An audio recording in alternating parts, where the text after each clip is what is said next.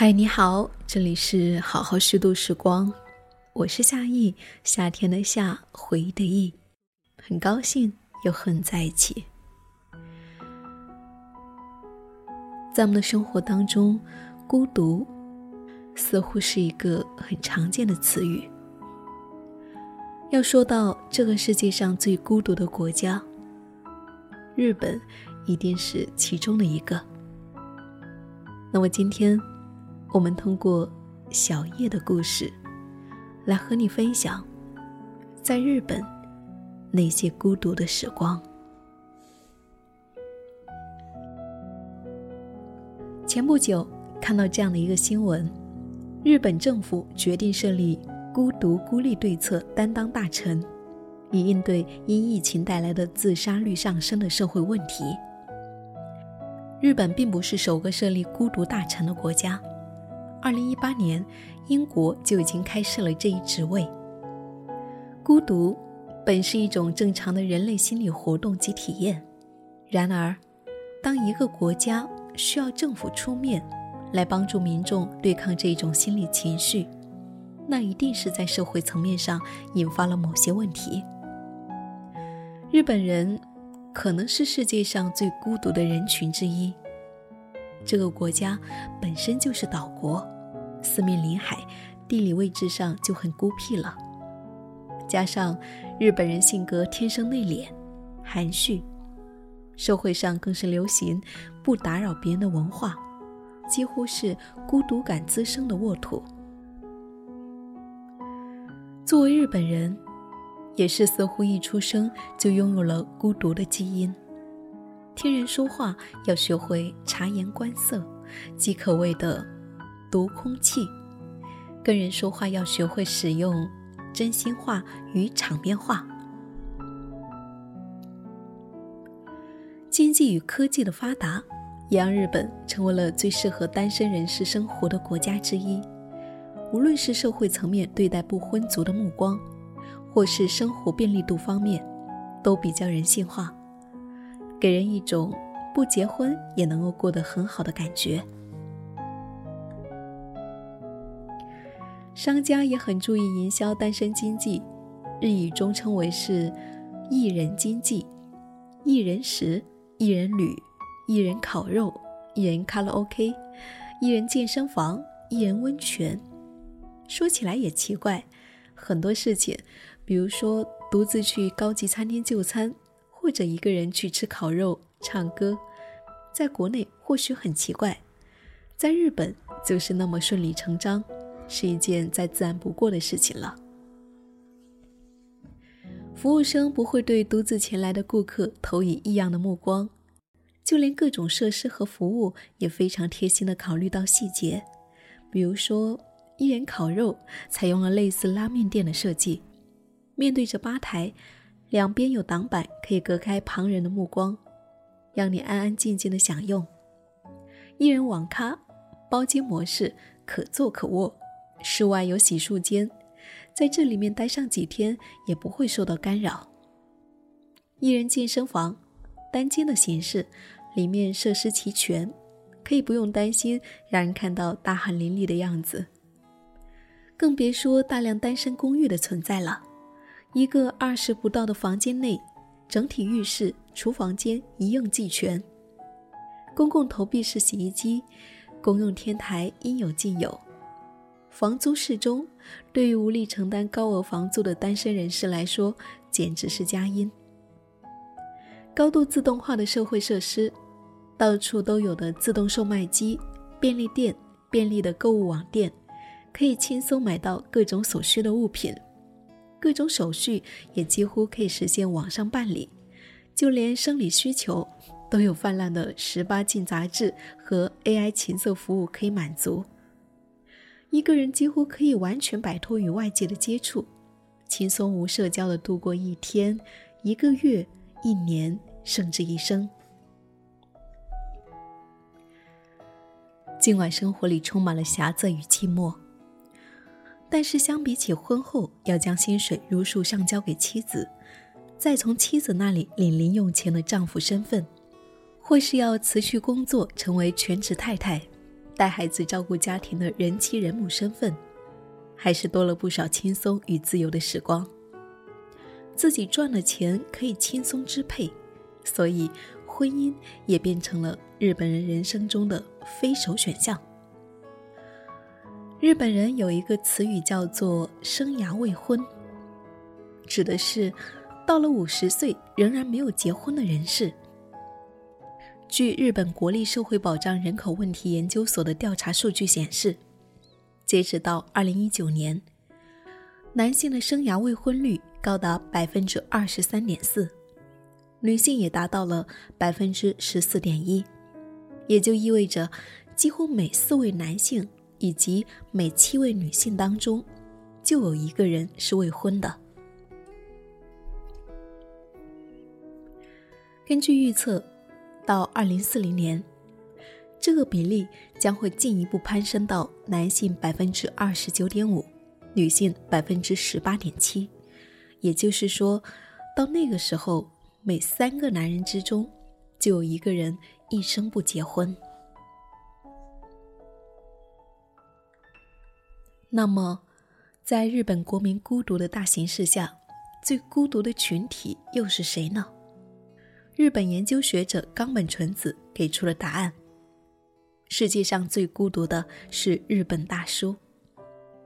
他们可能已经退休，也可能临近退休年龄，可能已婚，可能离婚，也可能仍旧单身。由于他们经过了一个将工作看重于一切的时代，一生中大部分时间都在工作，没有个人爱好，也不善于与外界沟通。不知不觉便封闭上了心灵的门。即便是有着婚姻，退休后也可能因为在家时间变长，无所事事，不会做家务而被妻子嫌弃，被当作是粗大垃圾。即便不被扫地出门，心理上也会被孤立。他们也有可能会遭遇定年离婚、熟年离婚。自从日本出台了离婚的时候一方养老金需要平分的规定以后，那些无法忍受与退休后的丈夫共同生活的时间变长，有了经济保障的女性们纷纷提出了离婚。冈本纯子在他的著作《世界上最孤独的日本大叔》里面预测，到二零三五年。将会有百分之三十七点二的日本老年男性是独居状态。另一个倍感孤独的群体是二十六岁的年轻女性。三菱综合研究所二零一八年关于孤独的调查涵盖了二十岁到六十九岁的男女性，共三万人，得出了这个结论。由于日本女性的初婚年龄多在二十六、二十七岁左右，这个年龄的未婚女性不仅要面对职场上不上不下的尴尬局面，也要面临着同龄人纷纷结婚生子，而自己却依旧单身的同辈压力。已婚女性则要忙着照顾新生儿和家庭，很多人都要独立担负起做母亲的责任，很容易引发抑郁心理。这两种情况都会让他们倍感孤独。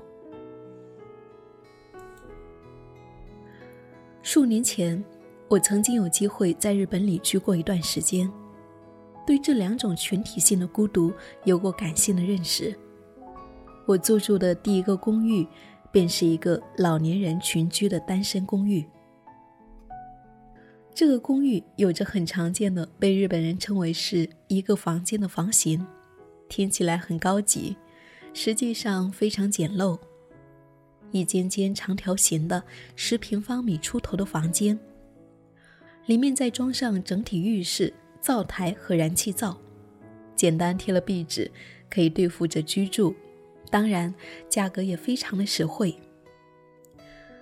等我搬进去，才发现这整整的一层楼，除了我和隔壁的留学生同学。住的都是五十到六十岁的单身老年男子，他们为什么会一个人孤零零的住在这里？没有人知道，没有人关注他们是否安好。而他们还算是幸运的，可以领到养老金，租一间遮风避雨的房间，否则就会成为日本街头那种以纸板箱搭建成住处的无家可归者。住在另一个区的单身公寓里的同学，则遇到了孤独死事件。他楼上的老奶奶，孤零零的死在了自己的房间里。后来被人发现，他那天吓得跑到了同学的公寓去住了一个晚上。后来又做好了心理建设，才回到了自己的公寓。过了不到一年。实在忍受不了这种脏乱差的环境和都是老年男性邻居的我，付了违约金，搬到了一个房租翻倍的整洁的女子公寓。我知道邻居和楼上楼下都住着人，但是很奇怪，几乎从来没有跟邻居打过照面。铁门一关，都是自己的小世界。这个房间不大，住起来还是舒服的，但是住得越久。却感觉孤独感更强烈。那时候我有了一个工作，职场日本人居多，交不到朋友，各种规章制度令人压抑的喘不过气来。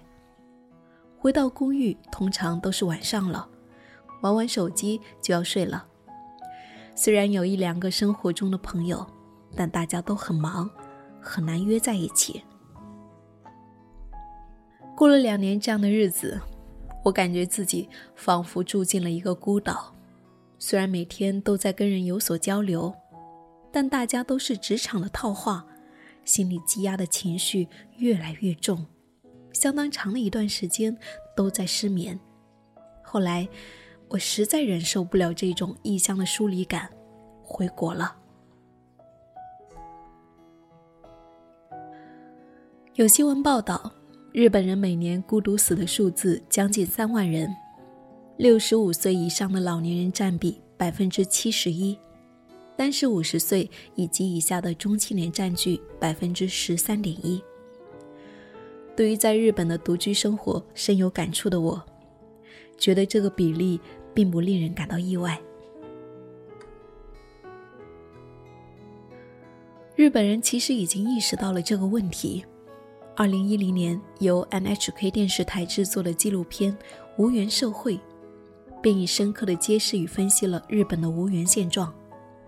无缘三部曲分别聚焦了三种群体：一、无社缘，没朋友；二、无血缘，与家庭关系疏远乃至崩坏；三、无地缘，背井离乡，与家乡的关系。格局断裂。作为有着群居属性的人，在一个身边都是人的空间里，却逐渐与周围失去联系，乃至销声匿迹、孤独老去，是一件很可怕的事情。他们没有固定的工作，甚至没有工作，离开故乡，没有伴侣，终有一天孤独的死在租来的公寓里。很久之后才被发现，这就是无缘死。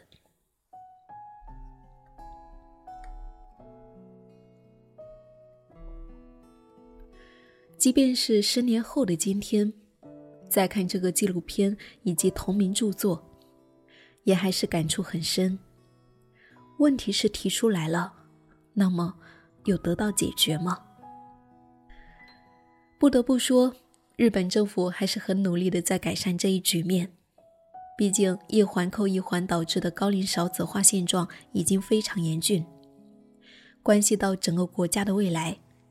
政府的努力可以说在某些方面取得了一些成效，比如说大力推行预防自杀对策，展开心理健康宣传活动，地方上积极提供心理咨询服务等措施。令人欣慰的是，从2009年以来，日本自杀人数在相当长的时间内连年减少。另外，这两年陆续出台了一系列鼓励结婚生子的措施，比如说增加不孕治疗的补助预算，实行零到五岁的儿童上幼儿园免费，初中以前孩子的学费看病全免，在企业中试行。女性可以带孩子上班的举措，诸如此类。这种国家层面对于相关措施的积极推进，在很大程度上刺激了社会的活性化，也获得了一定程度上的良好口碑。但是，二零二零年新冠疫情的突然发生，似乎又将日本打回了原形，经济陷入衰退，失业率高，犯罪案件升高。二零二零年的自杀率时隔十一年再一次出现了增长。女性和年轻人的自杀人数显著增加，可见泥泞之中的日本想要遏制孤独感大潮，将会非常艰难。从日本那一间十四平米的女子公寓单间搬回到魔都三十平一个人居住的家里时，我原以为离开异乡回到故土，听到熟悉的语言，看着马路上的人潮汹涌。能够摆脱那令人窒息的孤独感，但是，我发现我错了。虽然有回到人群之中的感觉，但是我的单身独居生活却并未改变。加上我选择了自由职业的生活方式，没有同事，没有伴侣，简直是孤独倍增。尤其是去年疫情期间，相当长的一段时间内，为了安全。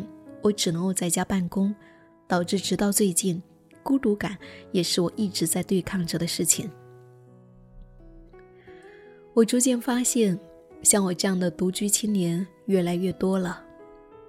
在刚回国的2017年，这种现象并不明显，但是在这两三年，独居、孤独感、孤独死这样的字眼，频繁的出现在国内的新闻和媒体当中。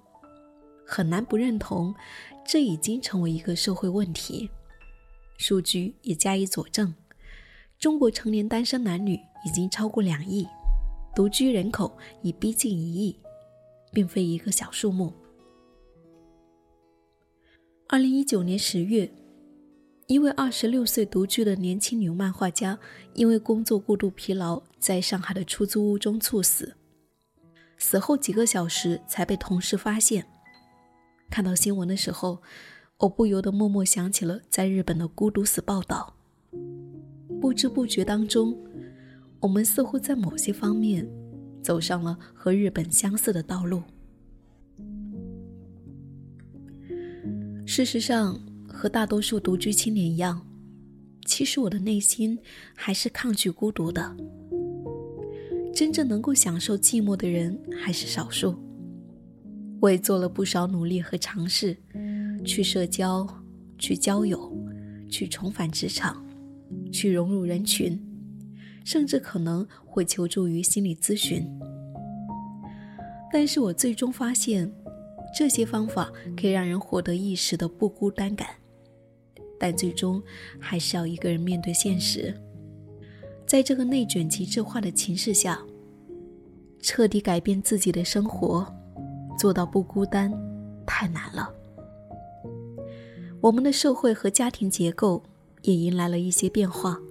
从前是大家庭和核心家庭，现在呢，就连三代同住的家庭也不大常见了，取而代之的是三四口之家，两人的丁克家庭，或者是两人的单亲家庭，独居者。